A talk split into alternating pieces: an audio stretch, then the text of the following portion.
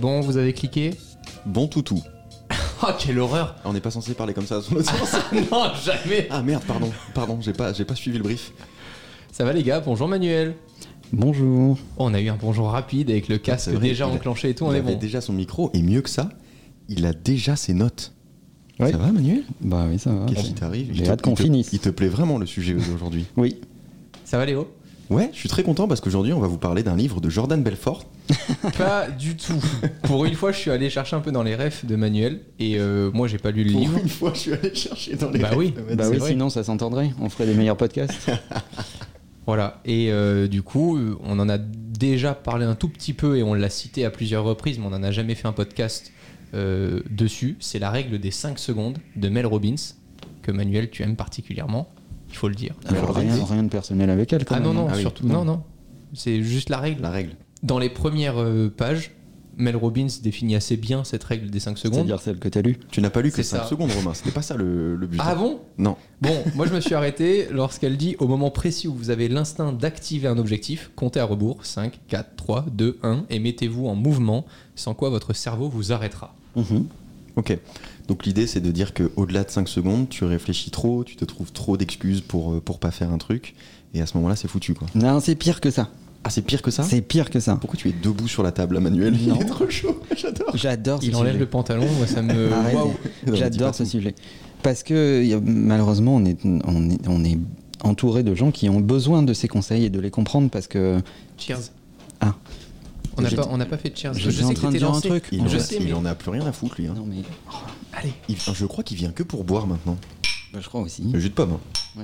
Donc on est entouré de gens qui, qui, qui souffrent de ça, et nous-mêmes aussi euh, un peu, enfin surtout vous. Mais euh, euh, la question c'est que biologiquement, Hmm. ton cerveau est fait pour la survie. Ouais. Et donc biologiquement, dès que tu vas penser à faire quelque chose qui te challenge un minimum, Mhm. Il va te dire dans les 5 secondes, surtout, surtout ne fais rien. Surtout ne fais rien de risqué, surtout ne fais rien qui euh, va te demander un effort, etc. etc. C'est pour ça qu'il y a plein de gens qui restent assis devant Netflix au lieu d'aller à la salle. Mhm. Et à force de penser à aller à la salle, ils arrivent à s'auto-convaincre qu'y aller le lendemain, c'est pas mal aussi. Ok. Donc en fait, plus tu réfléchis à un sujet, plus tu trouves naturellement, intellectuellement, d'arguments pour ne pas faire. Donc tu restes cloîtré au fond de ton lit à réfléchir à un truc, Mhm. c'est même pas la peine d'hésiter. La conclusion, ça sera que tu vas rien faire. Ok. Il y a un exemple tout con qui fonctionne euh, chez moi, que j'ai essayé, c'est le matin pour éviter de procrastiner un peu sur mon téléphone, etc. Je me dis, dans 3 secondes, je me lève. Et c'est tout con, mais je trouve que ça te donne genre un premier challenge de la journée. Tu fais 3, 2, 1 et tu te lèves du lit. C'est juste Et- le premier truc à la con, mais je trouve que démarrer sa journée un peu brutalement, ça peut montrer aussi le niveau d'efficacité que tu veux dans ta journée. D'ailleurs, euh, on m'a dit que ta bite se levait avant dans le reste du corps. Toujours. Est-ce que attendre, attendre 3 secondes, c'est pas un peu un truc de branleur quand même? Ah ben dans son cas oui. Donc en fait, au-delà de 5 secondes, donc si je comprends bien, ton cerveau, il veut attendre au moins 5 secondes pour analyser la situation, et ces 5 secondes passées, il va commencer à te dire Ah mais non, on va pas faire du sport parce que demain tu vas avoir des courbatures, et puis peut-être il va pleuvoir, des trucs comme ça. C'est exactement ça. En fait, tu as 5 secondes pour ne pas laisser ton cerveau prendre la main sur ta volonté ou ta détermination. C'est la- C'est la règle du bonbon. Je crois qu'on en avait parlé, mais je le redis pour ceux qui nous rejoignent maintenant, qui n'auraient malheureusement pas écouté d'anciens épisodes, mais il est, encore, il est encore temps. Euh, C'est la règle du bonbon qui tombe par terre. Tu fais tomber un bonbon par terre. Si tu le ramasses en moins de 5 secondes, tu souffles dessus, tu le manges. Au bout de 5 secondes, ton cerveau te dit faut le jeter. Hmm. Il est sale, il y a des bactéries, je peux quand même pas le manger. Voilà. Et il y a des études qui ont été faites là-dessus, Ouais. où on a observé des gens et on les a mis dans cette situation, et la règle est confirmée. Et Mel Robbins en parle dans son livre. Mais euh, avant qu'on on rentre dans tous ces détails-là, je pense qu'il faut se poser la question de savoir euh, pourquoi changer. Mhm. Parce que on se dit, ok, il y a quelque chose qui va nous freiner par rapport à une décision, par rapport à un changement qu'on doit faire, par rapport à une décision qu'on doit prendre. Mais dans beaucoup de cas, il y a plein de gens qui n'intellectualisent pas le changement ou qui Ouais. ne le comprennent pas. Et, et si c'est un mécanisme de défense, est-ce que c'est vraiment nécessaire de le changer? Oui. Euh, et il y a, y a- y a plein de choses à dire. Pour tout vous dire, j'ai 20 points. Oh, Alors moi j'ai une question avant ces 20 points. Ah, attendez, mais moi j'ai une famille et tout, enfin, je- je- ah bon? j'aimerais les revoir un jour. On dit souvent et on conseille souvent de prendre le temps avant de répondre, ou on l'a même dit parfois nous dans les podcasts de attendez quand euh, un client vous demande quelque chose ou autre, ne dites pas tout de suite que vous avez la solution, laissez un peu Mhm, prendre du temps et tout. Donc Ouais. il faut pas confondre en fait la règle des 5 secondes sur un changement un peu. Enfin moi je, je, je comprends pas vraiment, et c'est pour ça que je vous pose la question, c'est comment est-ce qu'on fait clairement la distinction entre on prend le temps de délivrer une bonne réponse, une bonne décision, etc. Et de l'autre côté, il faut qu'à certains moments de notre vie, en moins de 5 secondes, on se dise je l'ai décidé, c'est ça qui doit se passer. À quel moment ça te sauve et à quel moment ça te met dans un bourbier? Ben, c'est pas compliqué. À partir du moment où tu as besoin d'injecter de la distance, de la réflexion, etc., etc., prends du temps. À partir du moment où tu te dis que ce changement, il est euh, challenging, qu'il te demande des efforts, qu'il est contre-intuitif, etc., dis-toi que si tu y réfléchis, tu ne le feras jamais. I'm Sandra, and I'm just the professional your small business was looking for. But you didn't hire me because you didn't use LinkedIn jobs. LinkedIn has professionals you can't find anywhere else, including those who aren't actively looking for a new job but might be open to the perfect role, like me. In a given month, over 70% of LinkedIn users don't visit other leading job sites. So if you're not looking on LinkedIn, you'll miss out on great candidates like Sandra. Start hiring professionals like a professional. Post your free job on linkedin.com/people today. Ok. Ouais, c'est plus clair. Donc tu- choisis ce qui va driver, en fait. Euh, si tu laisses ton cerveau prendre la main, tu ne feras rien. Pour autant, il y a une partie de toi qui dit il faut y aller. C'est comme toi avec ton changement de sexe, Romain. Hmm, Ouais. C'est vrai. T'as pas beaucoup réfléchi ça hein? Non. Et, et, et Merci sinon, encore du coup pour l'opération, ça s'est bien passé, Manuel. Je, je t'en prie, euh, le financement est offert par la maison.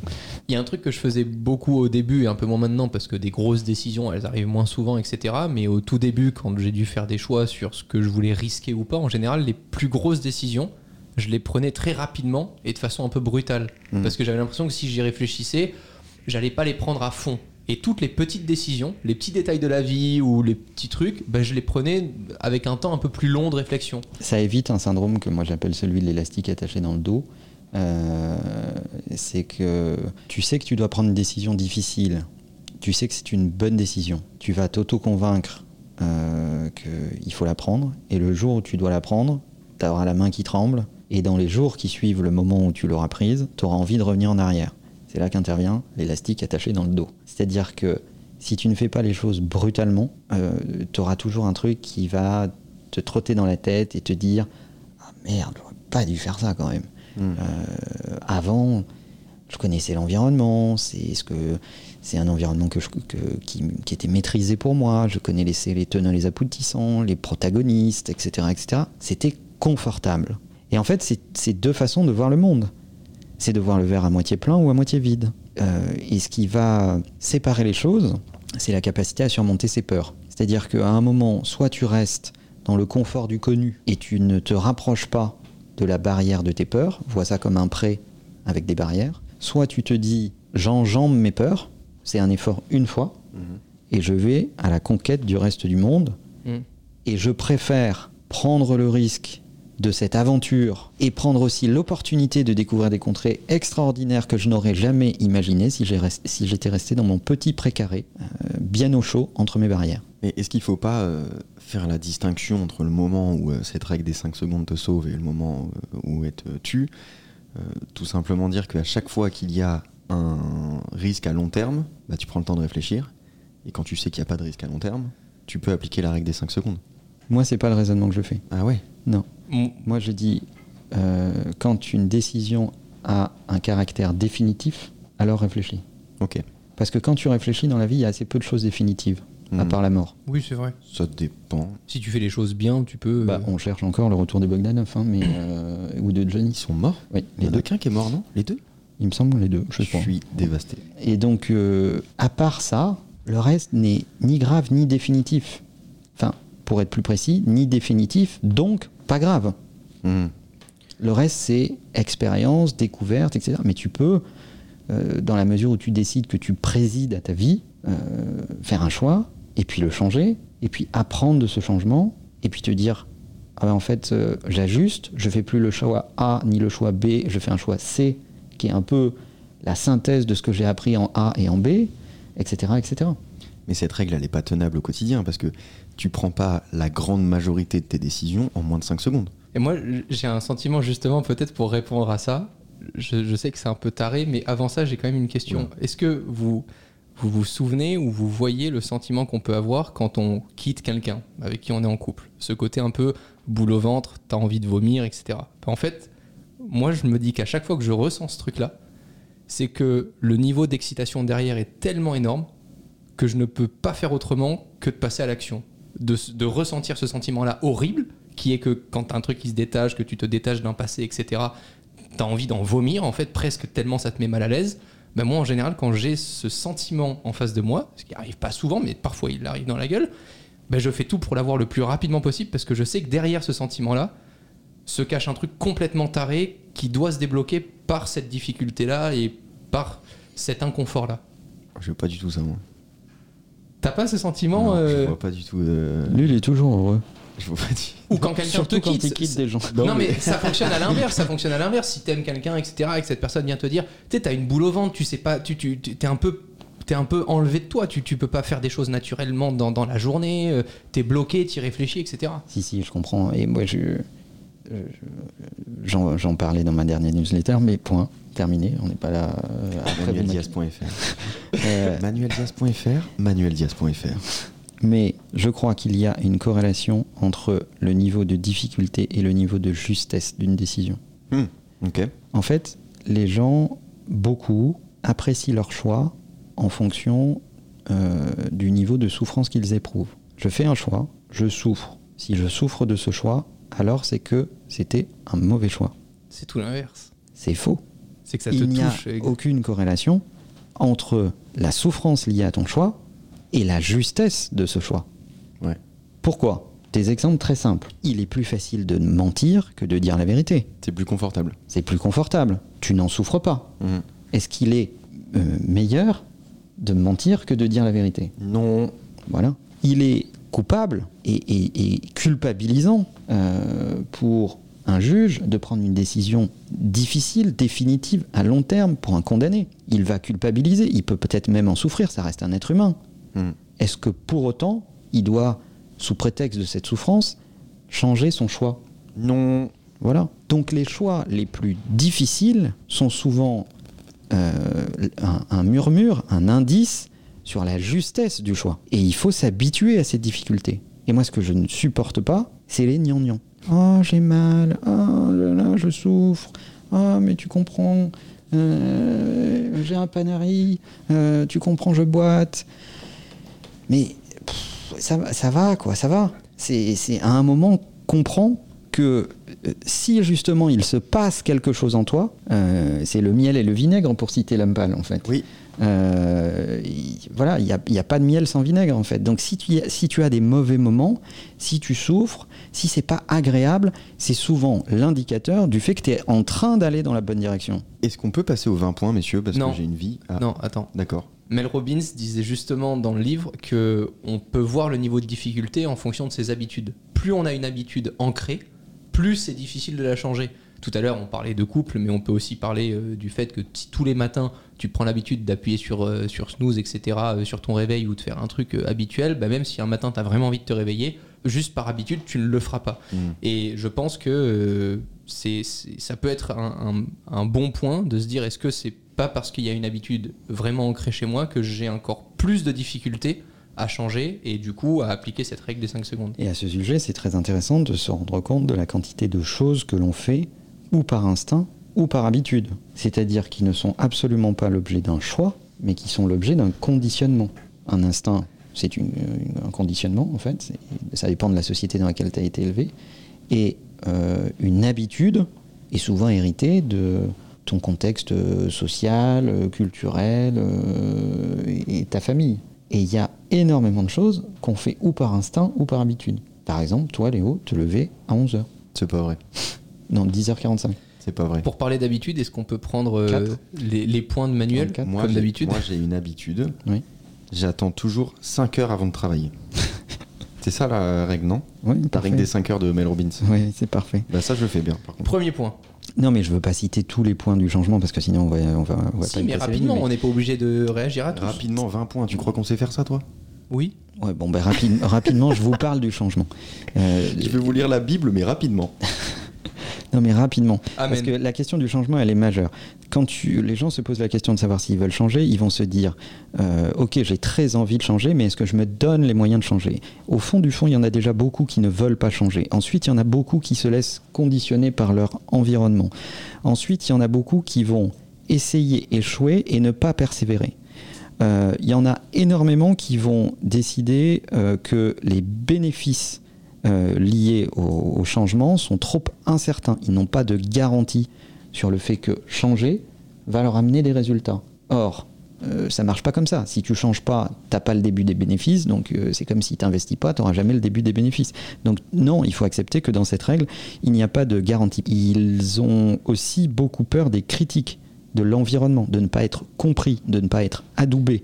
Euh, et ils sont euh, parfois suspicieux euh, de la motivation des gens qui les incitent à changer, en se disant mais puisque j'ai pas de garantie, euh, puisque ça me demande un effort, puisque ça suscite l'intrigue et l'incompréhension de mon environnement, Hmm. pourquoi je changerais finalement? Et ils sont souvent moins suspicieux des gens qui les incitent à ne surtout pas changer. Pas évidemment. Et qui, euh, par définition, euh, leur vendent du coup de la facilité. Mm. On achète toujours plus la facilité que la difficulté.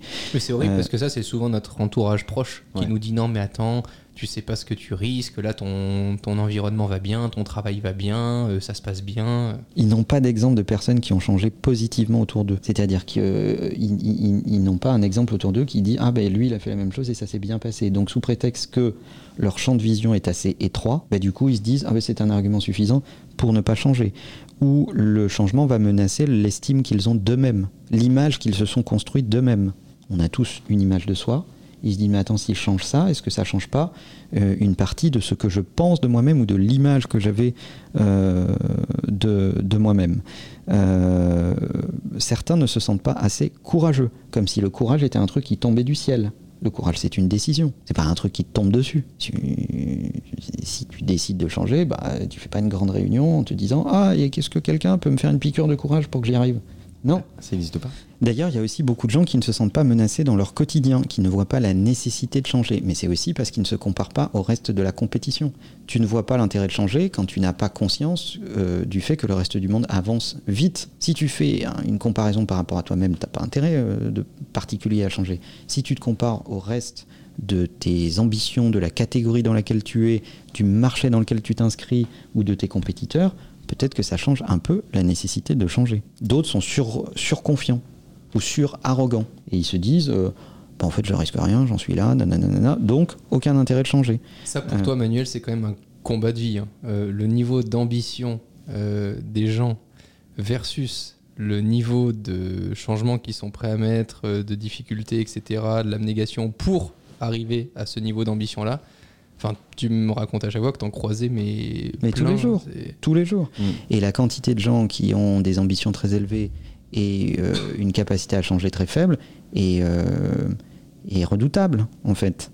Et la différence entre une ambition et, et le changement, tu vois, si, imagine que euh, tu as une barre à un certain niveau, l'ambition, très élevée, et ta capacité de changement qui est plus basse. Mais la, la distance entre ces deux barres, ça s'appelle la prétention. C'est-à-dire que tu racontes à tout le monde que tu vises ça, mais en réalité, tu n'es pas capable de bouger la barre de tes efforts. Mais justement, est-ce que c'est pas une ambition publique plus que personnelle? Bah, peu importe, à partir du moment où tu le dis, ça fait de toi soit un menteur, soit un vantard, mais en tout Ouais. cas. euh, Mais moi, je crois qu'il y a plein de gens qui ont une grande ambition publique, mais personnellement, elle est beaucoup moins élevée. Oui, c'est possible. Et en fait, ils opèrent un changement jusqu'à atteindre leur ambition personnelle. Et, et ils se confortent avec le fait qu'ils racontent une ambition plus élevée au reste du monde. Il y a aussi beaucoup de gens qui ne comprennent pas que euh, dans le fait de changer, ça, implique le fait de choisir et donc le fait de renoncer. Et donc changer implique euh, d'abandonner des choses ou des gens, Mm. en fait. Et pas parce qu'ils ont fait quelque chose de mal, s'il s'agit de gens, ou pas parce que la situation était désagréable ou inconfortable, mais juste parce que si tu ne changes pas les paramètres d'entrée de l'équation, alors tu ne changeras jamais les paramètres de sortie. Donc, euh, à un moment, tu peux pas tout avoir. Et on a beaucoup, beaucoup, beaucoup de gens qui prétendent à semi-changer. tu vois? Euh, C'est-à-dire que je garde ce qui me plaît et euh, je fais vaguement évoluer sans beaucoup de conviction, ce qui ne me dérange pas trop. Ouais. Mais c'est précisément ce qui te dérange, ce qui te demande un effort, qu'on appelle le changement. Donc Manuel, 57e point. non, les points on les a passés. Maintenant, la question qu'on pourrait se poser, c'est de se dire comment on peut aider les gens euh, dans, cette, euh, dans cette mécanique. Bah, com- comment tu fais? Parce que je comprends bien la règle des 5 secondes. Comment tu fais pour l'appliquer au quotidien? Parce que de ce que tu me dis, j'ai l'impression que c'est un truc que tu actives en permanence. Bien sûr. Comment tu fais pour y penser tout le temps et pour le transformer en réflexe? Bah, euh, on Je va prends des photos. Li- lisez le livre. J'ai envie de dire, non, mais elle, détaille euh, tout, elle donne des exemples, euh, on en a déjà beaucoup parlé, mais euh, euh, éloigner les tentations, la facilité, euh, faire en sorte que tu dormes pas à côté de ton smartphone. Il y a beaucoup de gens qui disent, ah, je comprends intellectuellement qu'il ne faut pas que je me réveille avec mon smartphone ou que je m'endorme avec mon, mon smartphone, mais ils le foutent sur leur table de nuit quand même. Donc, euh, Parce que c'est leur réveil. bah, parce que c'est leur réveil, exactement. Et à un moment, bon, bah, euh, ça, ça facilite pas les choses. Donc, euh, si tu commences à comprendre la règle des 5 secondes, il y a des objets qui vont bouger chez toi Mm. et il y a des, des relations aussi qui vont changer. Ouais. Euh, parce que tu te rends compte que tu as plein de relations que moi j'appelle des relations doudou. Elles sont réconfortantes, mais elles ne servent euh, pas vraiment à faire avancer le schmilblick. C'est juste que euh, elles sont agréables, elles sont réconfortantes, elles ont une odeur connue, mais elles n'ont absolument rien à voir avec ton projet de vie. Et ce qui coûte cher, c'est de t'en rendre compte au bout d'un moment, parce que fatalement, tu t'en rendras compte à un moment ou à un autre, on ne fuit jamais la réalité, et plus tu t'en rends compte tard, plus tu vas le payer cher, le coût augmente avec le temps. Donc, euh, c'est ennuyeux, en fait. J'ai un exemple tout con qui arrive à tout le monde tous les jours. Quand tu commences à regarder une tâche ou un objectif ou un truc et tu te dis Ah, ça, bon, allez, il est déjà 17h30, je le ferai demain. À partir de là, il faut qu'en moins de 5 secondes, tu te dises Non, hop, mode de travail, machin, je me bloque, je le fais maintenant. Parce que ce niveau de satisfaction juste après avoir fait ce truc-là, c'est exactement dans ces petits moments-là que tu peux mesurer ton niveau d'implication euh, au niveau de tes ambitions. Donc à chaque fois que tu vas te dire, Ah, ça, ça- ça veut dire qu'au fond de toi, tu sais que tu dois le faire maintenant. C'est juste que tu essaies de te rassurer en te disant, bah demain, je vais regarder dans mon planning, ah, j'ai pas grand-chose, je peux le faire demain. Non, mais non, c'est- si t'en as déjà parlé, c'est trop tard. C'est moins de 5 secondes, tu prends la décision de le faire maintenant. Quoi. Mais déjà avant la règle des 5 secondes. C'est-à-dire que la règle de 5 secondes, tu l'appliques à partir du moment où ton plan de vol est clair. C'est-à-dire tu sais où tu veux aller, tu connais tes ambitions, etc. etc. Moi, je pense que si on veut aider euh, les gens qui nous écoutent, il faut remonter un cran en arrière et leur donner 3-4 conseils sur euh, comment bien calibrer les choses. Mhm. À partir du moment où tu te dis le plan d'action, cette règle des 5 secondes est un plan d'action sur mon plan d'ambition, encore faut-il avoir bien réglé le plan d'ambition. Et je pense que dans beaucoup de cas, il y a 3-4 trucs à savoir. Le premier, c'est de bien maîtriser son niveau d'attente. Parce qu'il y a beaucoup de gens qui ont un fantasme de projet, d'ambition, de réussite, etc., qui n'est pas du tout rationnel, qui n'est lié à aucune forme de réalité. Et ils vivent avec ce fantasme. Et le fait de vivre avec ce fantasme ne peut fabriquer que des déceptions. Je ne dis pas qu'il ne faut pas rêver. Je ne dis pas qu'il ne faut pas être ambitieux. Euh, mais à un moment, il faut le raccorder à une forme de réalité. Donc, contrôler ses attentes et veiller à ce qu'un rêve soit raccordé à un plan d'action réaliste qui permet à ce rêve de devenir une réalité, c'est déjà se donner une occasion de moins de se décevoir. Tu passerais par l'écrit pour appliquer ce conseil? Est-ce que le fait d'écrire quelque chose, par exemple, j'ai regardé récemment euh, le parcours de MrBeast où il avait enregistré une vidéo 5 ans avant en se disant euh, dans deux ans, je crois, ou c'était dans un an, euh, j'aurai euh, un million d'abonnés. Si j'ai pas un million d'abonnés, c'est que j'ai échoué, je préfère mourir, etc. Enfin, c'était Ah oui, assez hardcore. Non, mais vraiment, c'était super hardcore comme vidéo. Il a vraiment dit ça. Est-ce que tu conseillerais de, de, de te rappeler et de te regarder de temps en temps dans le miroir et d'avoir facilement un, un objet sur lequel tu peux te dire euh, bah, l'enregistrement c'était ça? Et il faut pas que je me mente à moi-même. Euh, si j'en suis là aujourd'hui et si je fais ces choix-là, c'est parce que moi, quand je me regarde et qu'il y a un an, j'avais ces ambitions-là. quoi. Peu importe la méthode, il y a des gens qui vont faire euh, ça dans. euh, ils vont marier effectivement leur plan et le découper en tâches et ensuite suivre chacune de ces tâches pour vérifier que ça avance. Il y a des gens qui vont faire des mind maps. Moi, j'ai connu des gens qui, qui euh, scellaient des plans dans des lettres à ouvrir dans 3 mois, à ouvrir dans 4 mois, à ouvrir dans 6 mois, Hmm. en se disant euh, tiens, si j'en suis pas là dans 3 mois, c'est déjà que mon rêve il, il est mal en point. C'est assez rigolo de faire ça. Il y a plein de, il y a plein de méthodes différentes. Je, je- je- perso, je, je- pas d'avis sur cette question, mais euh, moi j'utilise un to-do manager, mais euh, Et tu notes beaucoup aussi. et j'écris beaucoup de choses. ouais. Après, il y a un deuxième élément qui peut aider et soulager les gens aussi, c'est de prendre conscience qu'on n'est jamais responsable que de ses actes. Je m'explique. Il y a beaucoup de gens qui sont malheureux pour des choses qu'ils ne maîtrisent pas. Ouais. Euh, la règle des 5 secondes, elle est super, mais elle part du principe que tu agis sur un acte que tu maîtrises. Tu décides de faire quelque chose, de te bouger le cul, de te lever, de prendre une décision, de te mettre en action, etc. etc. Euh, il faut aussi comprendre que euh, on est entouré de choses qui nous arrivent dont on n'a pas la maîtrise. Et ça, Mm. ben, ça sert à rien d'être malheureux pour des actes qu'on ne choisit pas. C'est difficile à faire. Mais c'est dur. Ah ouais. C'est très dur. Moi, je crois que je suis hyper fort à ça. Oui, ça c'est sûr. ouais. Toi, tu t'en fous de tout. Je crois, sans déconner, je crois que ça me touche pas du tout, ça. Voilà, c'est tout. Par J'avais- exemple, j'avais plein de vannes, mais je les ai pas exemple faites. votre réaction, là, je m'en bats les couilles. Il y a un autre point aussi, c'est euh, Le troisième. oui, le troisième. Tout le monde connaît le FOMO, le fear of missing out, Ouais. la peur de rater quelque chose.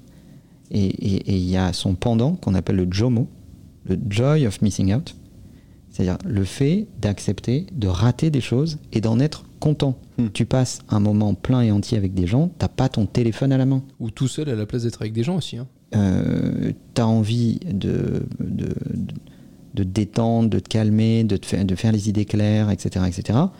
Ben ouais, tu te fous en airplane mode, euh, il se passe rien. Euh, tu vas t'asseoir dans un parc, tu pars marcher, euh, tu vas faire du sport, tu médites, tu fais ce que tu veux. Et ben ça, c'est très très bien, en fait. Et tu peux te réjouir d'avoir euh, des moments où euh, ben, tu es avec toi, en fait. Quoi. On a parlé dans le dernier podcast de la dopamine Mhm. et du fait de faire une détox de dopamine qui vous permet de retrouver ce sentiment. Quatrième point, euh, pour, euh, pour progresser sur ces questions, c'est aussi le fait d'établir des limites, et notamment la capacité à dire non ou à renoncer. C'est-à-dire matérialiser euh, concrètement le fait que si tu fais ça, il se passe pas ça, euh, ça aide, ça aide beaucoup. Alors souvent, au début, on se dit ouais bon, c'est pas grave, machin, etc. Et puis quand on commence à le vivre, là c'est plus pareil. Là, on se dit ah ouais merde, en fait, euh, j'ai pris cette décision. Je pensais au fond de moi que bon, il allait quand même euh, se passer des trucs, on allait trouver une voie médiane, machin, etc. Non, ne vous mentez pas. À partir du moment où vous établissez des limites et vous dites euh, je vais à gauche et pas à droite, ben c'est comme ça. Tu, tu vas vers l'ouest et pas vers l'est. Tu peux pas aller, euh, tu peux pas aller à l'un et à l'autre. Mm. C'est c'est pas possible. Sinon, ça s'appelle le nord ou le sud. Et pendant quel sens tu vas. Mais euh, mais c'est comme ça. Ça, euh, je passe pour un vieux con en le disant, mais j'ai vraiment l'impression que la, la génération euh, euh, vraiment qui est née avec les réseaux sociaux, etc., génération année 2000, quoi, ben, presque, euh, ils ont le sentiment de pouvoir tout bien faire en même temps. Et je l'avais déjà dit dans des podcasts, mais dans mon entourage, j'avais une ou deux personnes qui, à certains moments, me disaient Ah ouais, ce soir, c'est trop cool, j'ai trois soirées. J'étais en mode Attends, quoi bah ouais, de 17 à 19, je vois machin, de 19 à 21, je dîne, et de 21 à minuit, je vais voir d'autres gens. Je suis en mode, mais tu vas profiter de personne, enfin, t'as pas même pas le temps de raconter, enfin, tu vas raconter la même chose, enfin, c'est une horreur, quoi, tu Mm. profites de rien. Donc j'ai vraiment l'impression que c'est un sentiment générationnel, parce que tout est tellement rapide aujourd'hui d'accès, etc. On en a parlé plein de fois dans les podcasts, mais Mm. ouais, réalisez que arrêtez de vous mentir, en fait, Ouais. il y aura. Je pense quand même que c'est juste quelqu'un de populaire, ça. hein. Bah, pff, Moi, oui. j'ai jamais été invité à trois soirées euh, le même jour. Non, mais au fur et à mesure, tu te laisses embarquer dans le truc. Tu, tu, tu dis oui à une soirée, puis tu rencontres d'autres gens, puis tu dis oui à d'autres, et puis tu réfléchis même plus de ce que tu as vraiment envie de faire ou pas, en fait. Mm. T'as l'impression que c'est normal de sortir euh, tous les soirs, tu vois. Et je pense que le fait de, de, ouais, de se regarder en face et de se dire non, mais attends, en faisant tout ça, je renonce à, tout ça que je pourrais faire euh, sur mon temps perso, etc. Je pense que ça peut aider et c'est important. Je pense que si on veut euh, utiliser cette règle des 5 secondes, il y a un truc qui est très important, c'est de préparer le terrain euh, à l'avance. Tu disais tout à l'heure, le fait de savoir ce que tu vas faire quand tu arrives à ton bureau, ça change tout. C'est beaucoup plus simple de te mettre à travailler si tu- sais déjà sur quoi tu vas devoir travailler, quelle direction tu vas prendre à peu près, etc. Donc ça peut être intéressant la veille d'écrire précisément ce que tu vas faire, d'organiser ton Things ou alors ton calendrier, etc. pour savoir ce que tu vas devoir faire. Un autre exemple tout con, si tu veux appliquer la règle des 5 secondes le matin en te levant pour aller à la salle de sport, eh ben, mets tes chaussures de sport à côté de ton lit. Parce que c'est déjà une barrière.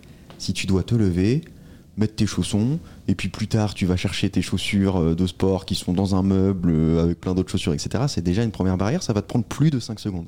Alors que s'ils sont déjà à tes pieds, c'est beaucoup plus facile. Voilà, maintenant vous avez 5 secondes pour euh, vous abonner et suivre ce podcast si c'est pas déjà fait. Et si c'est déjà fait, Si c'est déjà fait, euh, vous avez 5 secondes pour euh, écrire un plan et vous mettre au niveau de vos ambitions. ça va être un plan assez court. hein. Ouais, mais ça prendra 5 secondes et au moins ça sera fait. En tout cas, mais oui, c'est 5 secondes pour s'y mettre. La bise. Salut.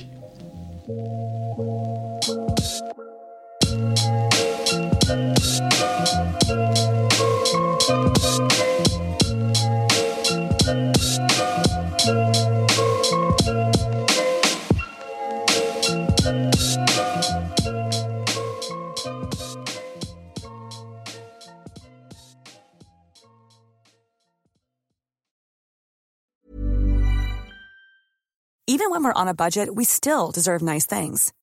Quince is a place to scoop up stunning high-end goods for 50 to 80% less than similar brands.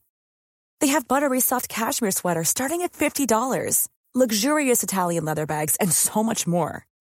Plus, Quince only works with factories that use safe, ethical, and responsible manufacturing. Get the high-end goods you'll love without the high price tag with Quince. Go to quince.com slash style for free shipping and 365-day returns. When you make decisions for your company, you look for the no brainers. And if you have a lot of mailing to do, stamps.com is the ultimate no brainer. It streamlines your processes to make your business more efficient, which makes you less busy. Mail checks, invoices, legal documents, and everything you need to keep your business running with stamps.com. Seamlessly connect with every major marketplace and shopping cart. Schedule package pickups and see your cheapest and fastest shipping options from different carriers with rates up to 89% off USPS and UPS rates. And with the stamps.com mobile app, you can take care of mailing and shipping wherever you are. Make the same no-brainer decision as over 1 million other businesses with stamps.com. Sign up with code program for a 4-week trial plus free postage and a free digital scale. No long-term commitments or contracts. That's stamps.com. Code program.